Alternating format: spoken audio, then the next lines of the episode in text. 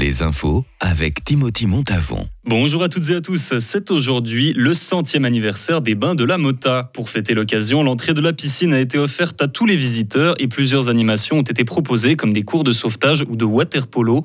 Le lieu est devenu au fil du temps emblématique pour les fribourgeois. Les festivités pour cet anniversaire doivent encore durer jusqu'au mois de septembre. La nouvelle constitution du conseil communal de la ville de Fribourg est officielle depuis ce matin. Elias Moussa, déjà membre du Grand Conseil, qui c'était celui qui va reprendre le poste d'Andrea Bourguener-Veufray.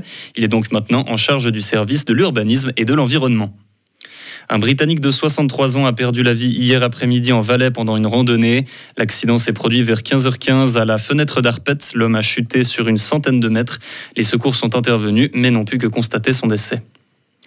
Un millier de vols ont été annulés en Italie aujourd'hui à cause d'une grève de personnel. Certains pilotes se sont même joints au mouvement. Tous réclament une nouvelle convention collective de travail.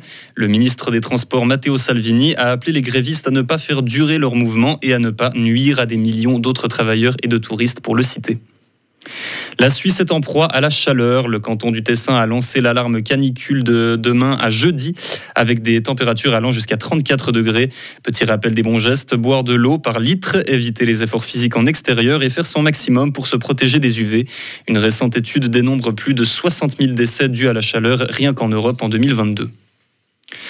En France, le gouvernement a interdit jusqu'à ce soir tout rassemblement qui aurait un lien direct avec les violences policières ou la mort du jeune Naël.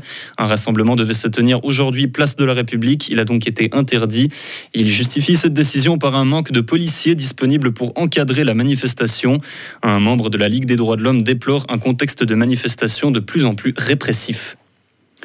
L'objectif principal de l'accord sur les céréales n'a pas été atteint pour Vladimir Poutine. Selon lui, la mission principale était la livraison aux pays dans le besoin en Afrique et elle n'aurait pas été accomplie.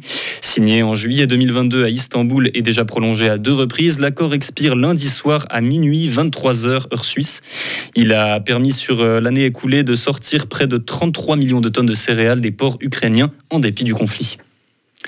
L'armée soudanaise reprend les négociations avec les paramilitaires. Voilà maintenant quatre mois que le conflit a éclaté et causé jusqu'à présent plus de 3000 morts. Plusieurs cessez-le-feu ont déjà été conclus ces derniers mois grâce à l'intervention notamment des États-Unis et de l'Arabie saoudite, mais ils ont tous été violés. Des experts disent que les dirigeants des deux camps mènent une guerre d'usure et que la victoire pourra difficilement se régler par des discussions. Retrouvez toute l'info sur frappe et frappe.ch.